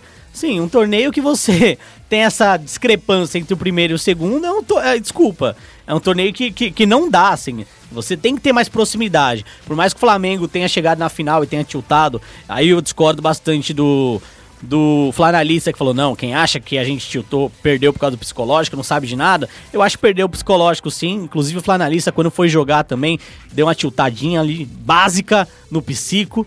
É... Então eu acho que finalmente a gente tem um torneio que o primeiro e o segundo colocado são mais parelhos, isso demonstra uma proximidade de nível, por mais seja nivelado por baixo, porque a gente é a pior região do mundo de League of Legends hoje, é, é interessante você ter um torneio, pelo menos você sente um pouco mais de emoção em acompanhar ali, as coisas mudam toda semana. Tudo pode né? rolar, né? É. Tudo pode rolar. Bom, falando agora do circuito desafiante, só dando uma passadinha, por quê? No circuito desafiante já tem os finalistas decididos, tá? O, o que vai acontecer agora é uma questão de. É... Posicionamento. É uma questão de posicionamento que acontece hoje, inclusive, que a gente tá gravando esse podcast. Então, o Red Kennedy Cage e a Van Liberty já se encontram aí na zona de classificação e eles não vão sair dessa zona. É, E agora a Pro Gaming vai jogar contra a Cade e aí eles meio que vão jogar ali pra definir o- a colocação. Por quê? É, se aí tem o jogo da Van também, né? Se- dependendo do resultado, a Vivo passa a Red Kennedys ou não, certo? É, os dois times estão com 11 vitórias e duas derrotas, tanto a Red quanto a Vivo Cage, e aí eles vão jogar ali um contra a Van, outro contra Pro Game, e aí quem ganhar, ganhou, tá na frente. É, vai, ser, vai ser uma disputa interessante do circuitão. Eu acredito que a Red Kennedy vai se manter em primeiro. E o jogo bom a gente assistir vai ser Red Kennedy contra Vivo Cage.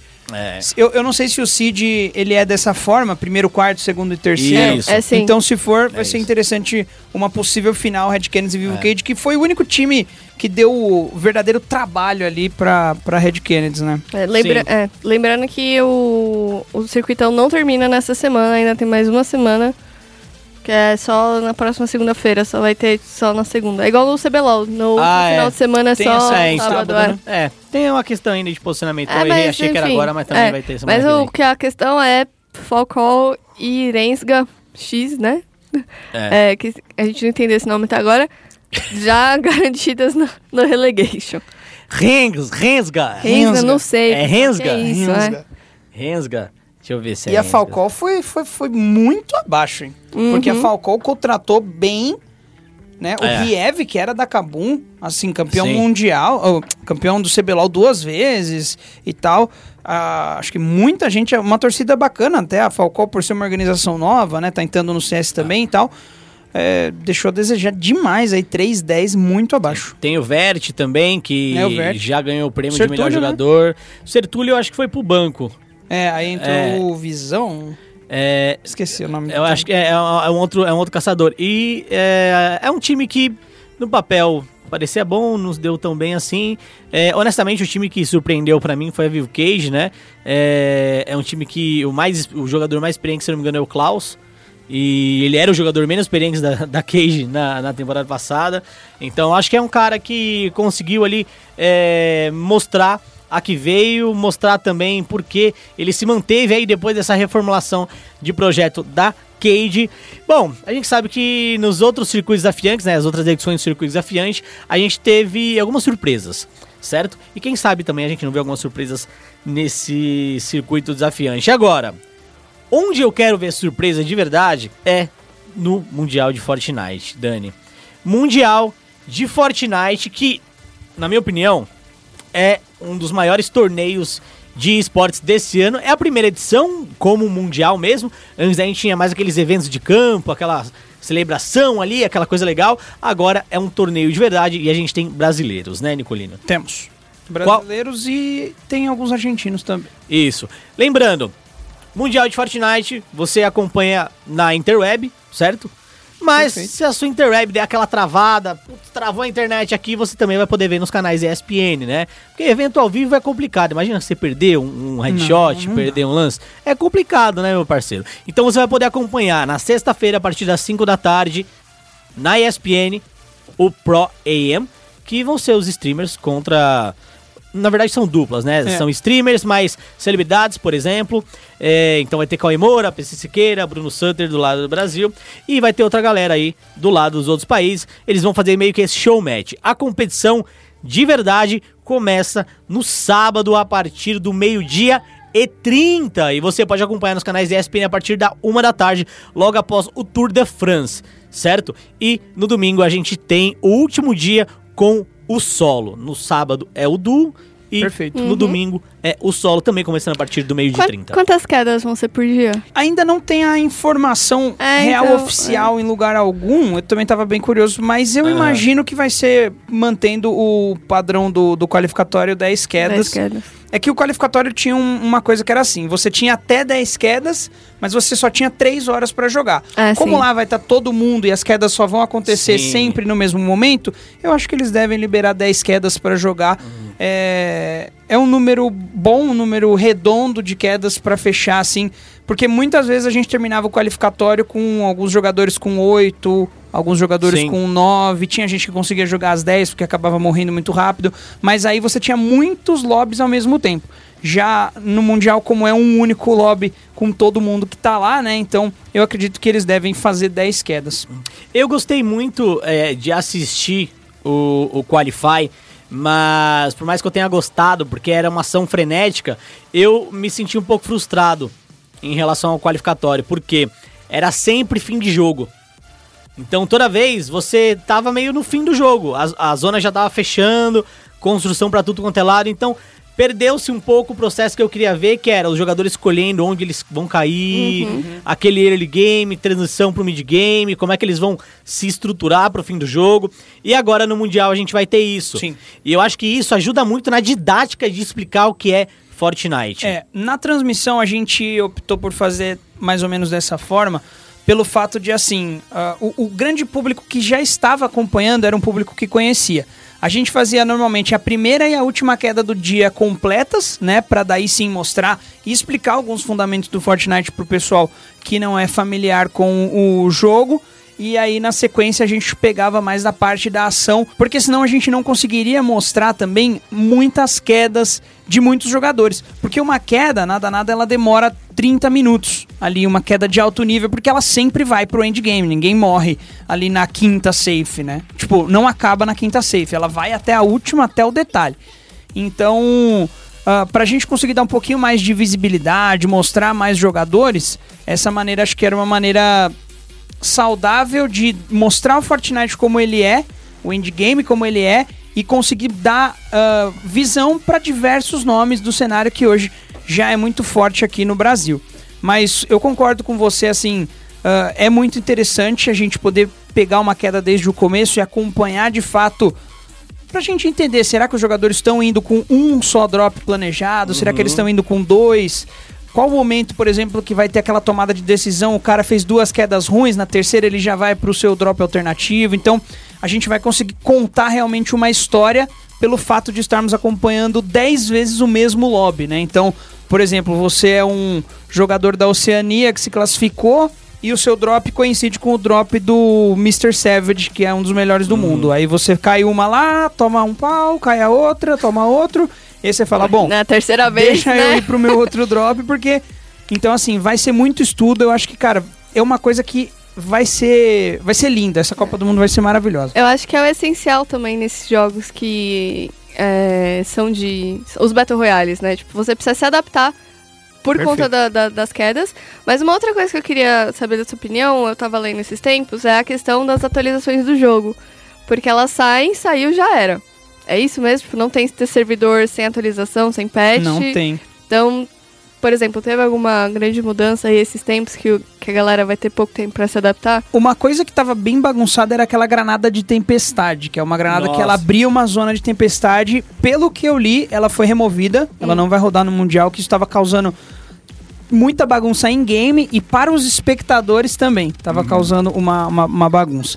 É, e mas enfim, a, a Epic é, é- é realmente dessa forma. Vamos ter uma atualização aqui, saiu a arma X. Legal. Aí você vai lá e se adapta. Então assim, é uma coisa meio rude assim, é uma coisa meio drástica, mas eu acho legal que ela é pra todos, né? Porque às vezes, por exemplo, não é todo mundo hoje que tem acesso ao PBE do LoL. Então não é todo mundo que consegue já testar uma mecânica antes dela chegar de fato no game. Você colocar no jogo e colocar todo mundo pra se adaptar exatamente na mesma hora, mundialmente falando, né? Cada um no seu time zone, claro, mas todo mundo naquele mesmo momento começar a se adaptar com aquilo, eu acho que é uma coisa legal. Talvez eu, eu pensando assim, faria uma, uma coisa de duas semanas, não colocaria já direto pra deixar o pessoal treinar e competir com o que já estava acostumado. Mas como você continua jogando né, o jogo, então assim, vamos supor, você treinou, treinou, treinou e essa arma saiu. Se você continuar jogando sem essa arma e aí no fim de semana você vai competir, aquela arma tá de novo, aí você já se acostumou com a outra 12, enfim. Então acaba ficando um negócio meio bagunçado. É, o, o, o fato de já entrar e ser igual pra todo mundo, eu acho que é o que faz isso ser um pouquinho mais justo, porque todo mundo tem o mesmo tempo e aí vai de quem grinda mais, de quem quer mais ganhar e vai se dedicar mais, estudar mais, cair mais vezes, jogar por mais horas. É, eu concordo. Lembrando também que eu acho que é o primeiro ano com um grande torneio competitivo é, de Fortnite. Sim. Então a própria Epic ela tá aprendendo como lidar com a comunidade. Porque a Epic sempre teve aquela visão, ah não, eu quero ter o, o- o competitivo, né? Mas eu não quero que a gente perca essa coisa mais, mais for fun, essa coisa mais raiz, mais entretenimento. É, antes de ser um profissional, o cara tem que se divertir com o jogo. Então acho que ela é mais focada nisso. Agora, Dani, Joe. Vamos lá. A gente tem jogadores brasileiros na dupla, jogadores brasileiros no solo. Recentemente, o Knicks e o DK, se não me engano, foram pra Cloud9, Tem, né? tem Todos. mais. Tem a mais. é. ex-W7M inteira, Inteira foi pra foi. Cloud9. É, com a exceção do Verô, se eu não me engano, é o Nix, o PF, que é a dupla, Uhum. Nix, o PFzinho, aí o Dracons, que é o DK, e o Blackouts, que, que é uma dupla, Sim. também foram pra Cloud9, além de um jogador americano, O que é o Snow. Snow, se eu não me engano. E aí eles mantiveram, né, as duplas. Claro, o, o Black não classificou como dupla, nem como solo. O DK classificou no solo, o Nix classificou no solo e no duo com o Sim. PFzinho, mas o PF não classificou pra jogar o solo. Então, a lineup da Cloud9 provavelmente hoje é a mais forte lineup de jogadores brasileiros, né? E, cara, assim, já deixar o. Provavelmente. Não sei se o Lucas, o Portilho escutam, mas, cara, o trabalho que a Cloud9 tá fazendo de visão, de levar o Jukes, de contratar essa lineup de só moleque queridaço no cenário. O DK, um dos mais antigos, um dos caras assim que a galera ama, que a galera acompanha stream, o Nix, um fenômeno. E assim, a Cloud9 ter a visibilidade de, de, de fazer isso acontecer é louvável e merece os parabéns. Porque fortalece o nome da marca aqui no Brasil e eles contratam, não é só marca, é. É- Se você for ver o Jukes na LCS Academy, eles perderam um jogo, a Cloud9 até agora. E essa lineup de Fortnite tem, tem tudo pra ir muito bem no Mundial. É, era que isso ia perguntar pra vocês. Você acha que esse movimento da Cloud9 foi mais marketing ou faz sentido em relação ao nível dos jogadores? Porque até então, a gente nunca viu nenhum confronto entre regiões. A gente não consegue dizer, por exemplo, ah, não, é, essa região aqui é, é mais forte que aquela, com certeza. A gente tem uma leve noção, uma impressão assim. É, então, será que de fato valeu a pena pra Cloud9 Ah, aí? Eu acho que rola todo um estudo, né? Provavelmente eles devem ter visto não só jogadores dos Estados Unidos e da Europa, que, que provavelmente são bem mais caros também, mas da Oceania, da Ásia, devem ter analisado e levado em conta, obviamente, o público brasileiro que ma- faz a, a maior diferença. A Não. estreia do Jux na LCS Academy. Nossa, o bagulho mano, foi rajada. foi surreal. Mac demais. Foi uma estreia. E a gente teve aquele, o Karovitz Royale, né? Que foi o primeiro Sim. campeonato, entre aspas, mundial. E eu acho que ali a gente teve um desempenho do, do History do Fá, que jogavam pela NTZ naquela época, eu acho que aquilo colocou a nossa região em evidência, né? O fato do History ter conseguido um top 10 talvez possibilitou que nas qualificatórias o nosso cenário tivesse duas vagas e uma eh, em diferença de, de, de outros cenários. E essa lineup, é, cara, assim, eu tenho uma expectativa. Se você fosse me perguntar. Qual é a. Quem você acredita que vai dos Eu brasileiros Eu ter posso o te melhor? perguntar então. Pode, vai. Quem você acredita que dos brasileiros vai ser o melhor? a dupla Knicks e PFZ. Eu, assim, eu falo isso desde o qualificatório, que eu confio demais. Eles são a dupla estatisticamente do mundo nas qualificatórias que mais somaram kills Então é um estilo de jogo muito agressivo. Você vai lá pra encontrar o Benji e o Mr. Savage, tem o, o Chinken e esqueci o nome da dupla dele, mas são dois jogadores austríacos muito bons, a- talvez a dupla favorita. Você tem o Tifu, que é, né, talvez a grande celebridade do Fortnite aí, que já não é, mais era, o jogador da era, FaZe. era o cara da Face, É. não é mais da Face. Era o jogador da FaZe, que ele é muito, muito esquilado. Mas assim, o- eu acho que o nosso grande potencial de top 10 é com o Knicks no solo e no duo, mas no duo eu tenho uma expectativa altíssima para que eles consigam esse top 10. Ele e o PFzinho encaixam o jogo muito, muito bem. Lembrando que, para você que não acompanhou o competitivo de Fortnite, ele tem algumas similaridades com o competitivo de outros Battle Royales, né? A, a vitória vale uma quantidade de pontos X, cada bate vale uma quantidade de pontos X, que não é maior do que a vitória. Só que dependendo do seu estilo de jogo, né, se você for muito agressivo, a quantidade de abates que você pode ter acaba superando o- o- a pontuação em relação à vitória. Então, muitas vezes, né, dependendo de como tá o placar, dependendo da situação da queda, alguns times optam por ser mais agressivos. No caso, duplas ou jogador, ele opta por ser mais agressivo em determinado round, para surpreender os adversários ou para não mostrar muita tática, só mostrar a parte mais técnica logo de início. Então a gente vai poder ver muito disso logo na primeira queda. E eu acho que se tiver 10 quedas, a partir da quarta, quinta queda, a coisa pode mudar que alguns times já vão ter um histórico legal, já vão ter uma adaptação legal em relação a estratégias de outros jogadores e aí a coisa pode ter um- uma leve mudança. Lembrando que só tanto Solo e Duo, eles vão jogar um dia só. Então não é tipo, ah, vai jogar é, sexta, sábado e domingo. Não. É sábado, vai começar o dia com todo mundo com zero ponto e no fim do dia vai ter um campeão. Exato. Ou seja, você tem que ter um poder de adaptação muito grande, porque você não vai ter como estudar os seus adversários de um dia para o outro, por exemplo. Então isso também vai fazer muita diferença, a criatividade dos jogadores, a adaptação dos jogadores. E eu acho que o Knicks, ele ele é um moleque muito inteligente. Ele é muito inteligente. A forma como ele jogou o qualificatório, antes de se classificar pro solo, por exemplo, porque ele tava com muita pressão. Ele não foi o primeiro a se classificar no solo. Não. Ele se classificou no duo. A gente teve o, o Leléo, Leléo Leléo foi o primeiro. Leléo se foi o primeiro. classificando. A gente teve outros jogadores se classificando antes do Knicks. E você via que ele mudava a estratégia dele do dia conforme a tabela ia rodando também. E quando ele se classificou, ele se classificou com uma folga bem legal, inclusive. Então é um moleque que é muito inteligente. Ele sabe jogar bem, ele é esquilado, mas o mental dele, pelo menos, né, deu pra ver que ele não sente a pressão. Tem muito jogador grande, eu acho que o Tecno Viking é, é um, é um dos casos, que joga muito. O cara é muito bom, técnico, Tecno Viking da Red Canids, mas não conseguiu chegar lá. É. Então muitas vezes a pressão bate muito. O próprio Blackouts. Justamente. E aí você vê um moleque de 13 anos, se classifica no duo, só que ele quer ir pro solo, porque o solo é a cereja do bolo. Passa uma semana, não se classifica. Passa outra, não se classifica. Se não me engano, ele venceu o solo que não se classificava também. E aí, não, todo solo teve vaga. todo, ele todo venceu solo? um duo que não ah, é? teve... Ah, é. então foi o duo. E aí, ele não se classifica na primeira, não na segunda. Acho que foi na terceira ou na quarta que ele se classificou. Mas até lá, tipo, como é que tava a cabeça do moleque, saca? E ele foi dar entrevista depois pra vocês, né? Suavão, na Não, moral. é. O que eu ia falar é assim, o Knicks é uma, uma coisa que você tem que dar o crédito a ele é a frieza, cara. Ele é um moleque de 13 anos, mas assim, ele se comporta como... E ele é... Você olha, você fala que é um, ele tem 1,80m. É bizarro. Ele é um cara assim que você jamais falaria que ele tem 13 Um anos. cara de criança. né? Não, é assustador.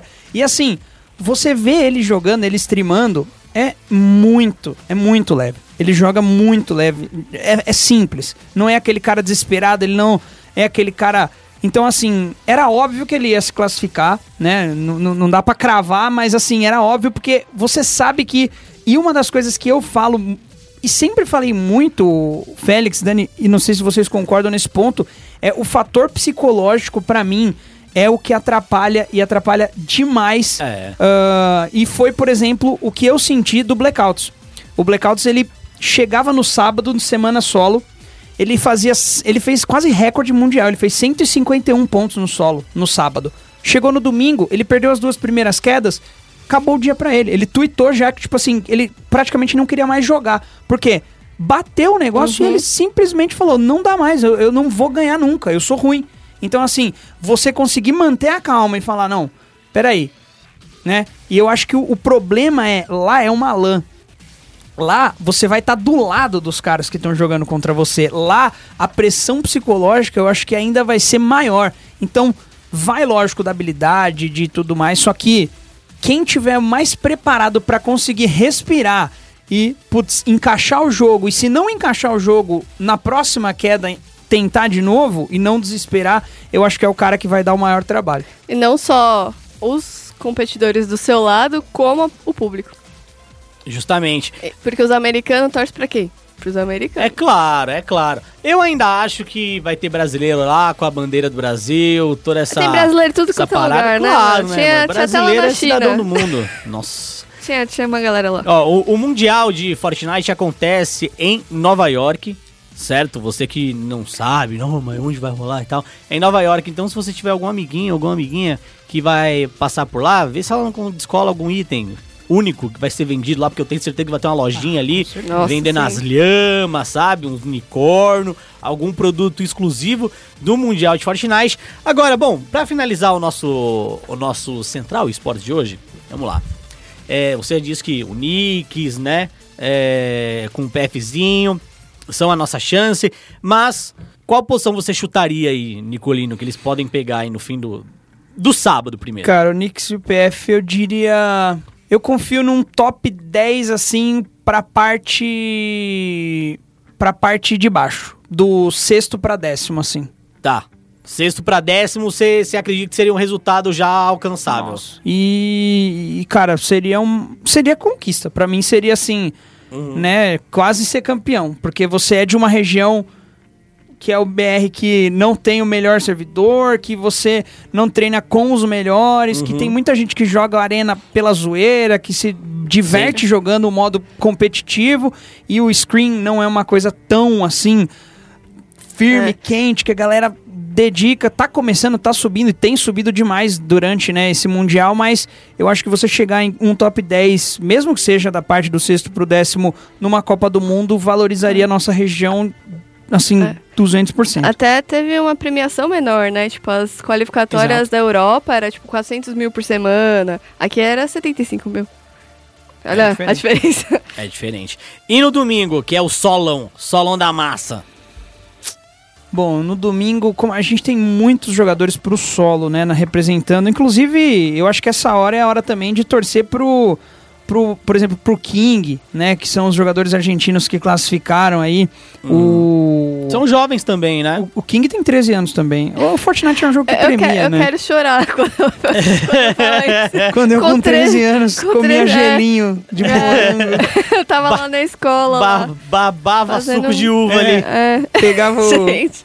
o Yakult no isopor e era a maior alegria do mundo. Mas eu acho que no solo também a gente tem que dizer que a nossa maior esperança de, de, de, de alta colocação é o Knicks, porque hoje ele pra mim é o melhor jogador brasileiro e do nosso server.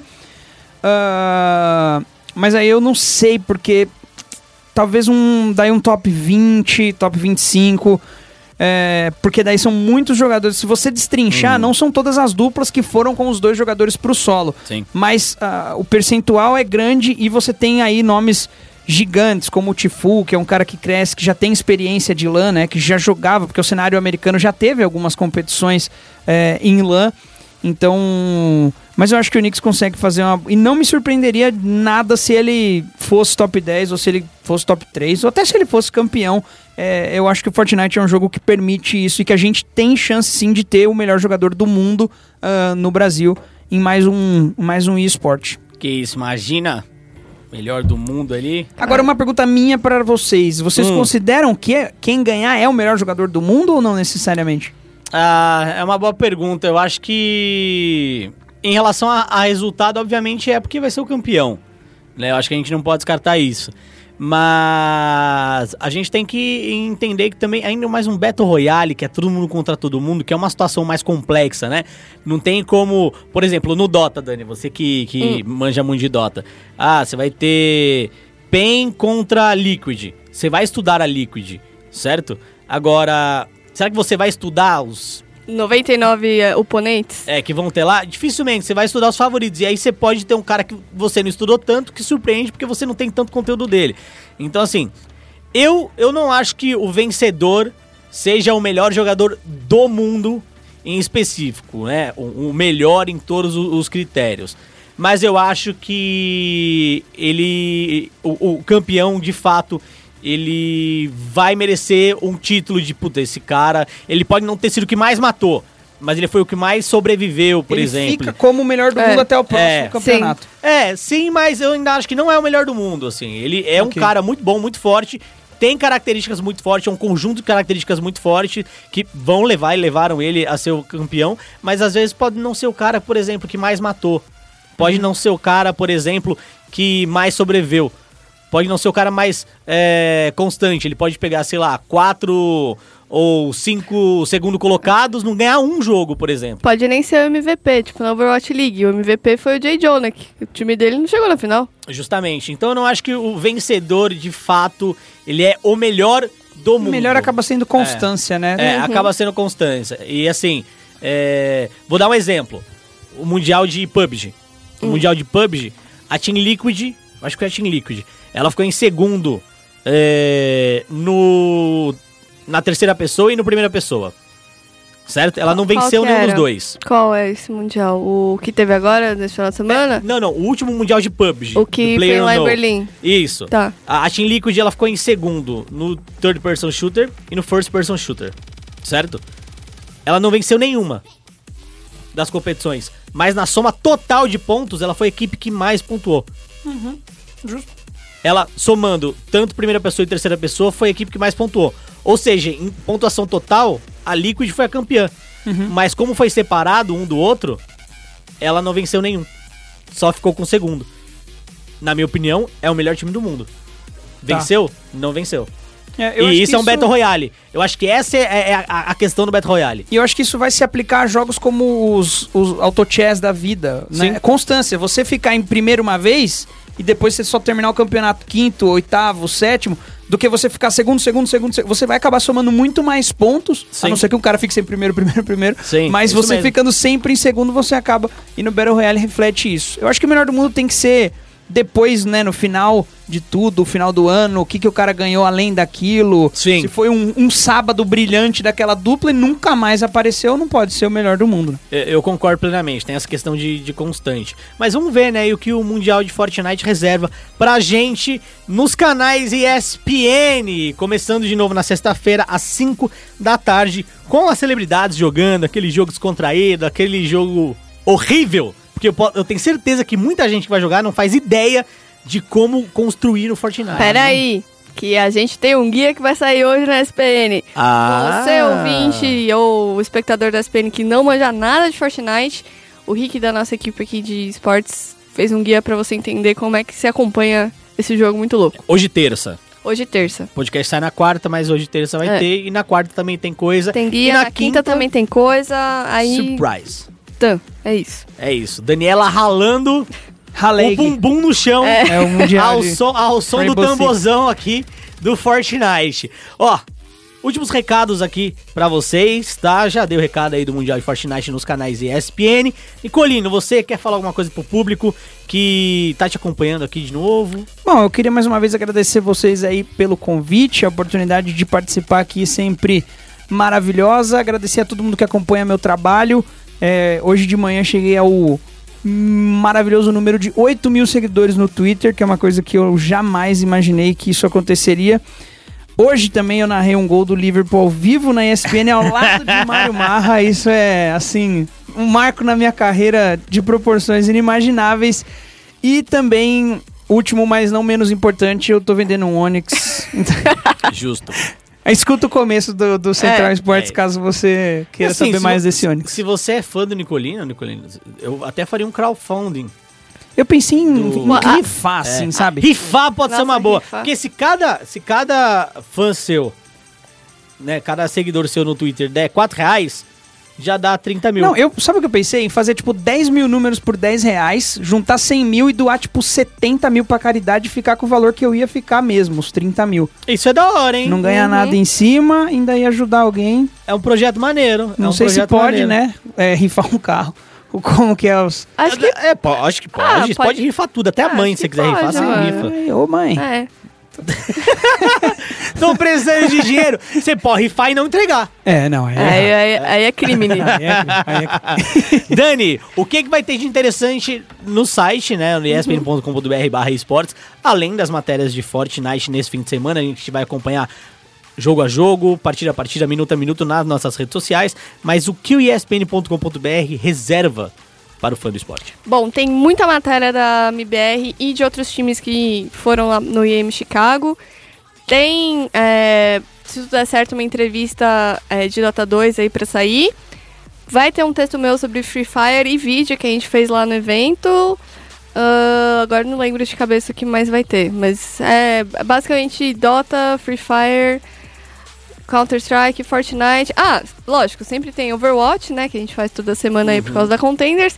Estou tentando uma entrevista com especialistas para saber sobre o grande bafafá do 222, agora que a liga vai ter um lock, né? É, a gente vai falar mais disso É. na semana que vem, porque vai se implementar nessa semana e Aham. não adianta falar sem dar um parecer, né? Exatamente. Então, semana que vem a gente fala Mas sobre... é, eu quero saber o que. Eu quero saber, os especialistas acham quem vai ser utilizado e que time vai se dar melhor no, nessa mudança aí. Justo. Lembrando que nessa semana tem, o- pelo menos foi anunciado um novo personagem do Overwatch, o Sigma, com acabei um dos de ver. vídeos mais é, bizarros e acabei, é, deliciosos do mundo. acabei de ver que ele não usa sapato. Tava vendo uma imagem que ele tá descalço. Ele parece muito um personagem do. Street Fighter. Do Avengers. Do, do, o- do, do Marvel, o Marvel vs Capcom, que saiu o último, que tem um personagem que chama Sigma. Vou dar- é, tem mesmo. E parece muito É, com esse vou- personagem. vou dar uma Falaram olhada. que também tem alguém de Street Fighter parecido, mas não lembro quem. Ele tem pé no, pé no barro, então, é isso? É. Meu Deus do céu. Bom, a gente vai ficando por aqui, não deixe de acessar o espn.com.br barra esportes e, claro, as nossas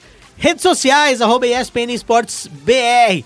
Curta, compartilha o esporte e o esporte também. E até semana que vem, porque a vida precisa de esporte.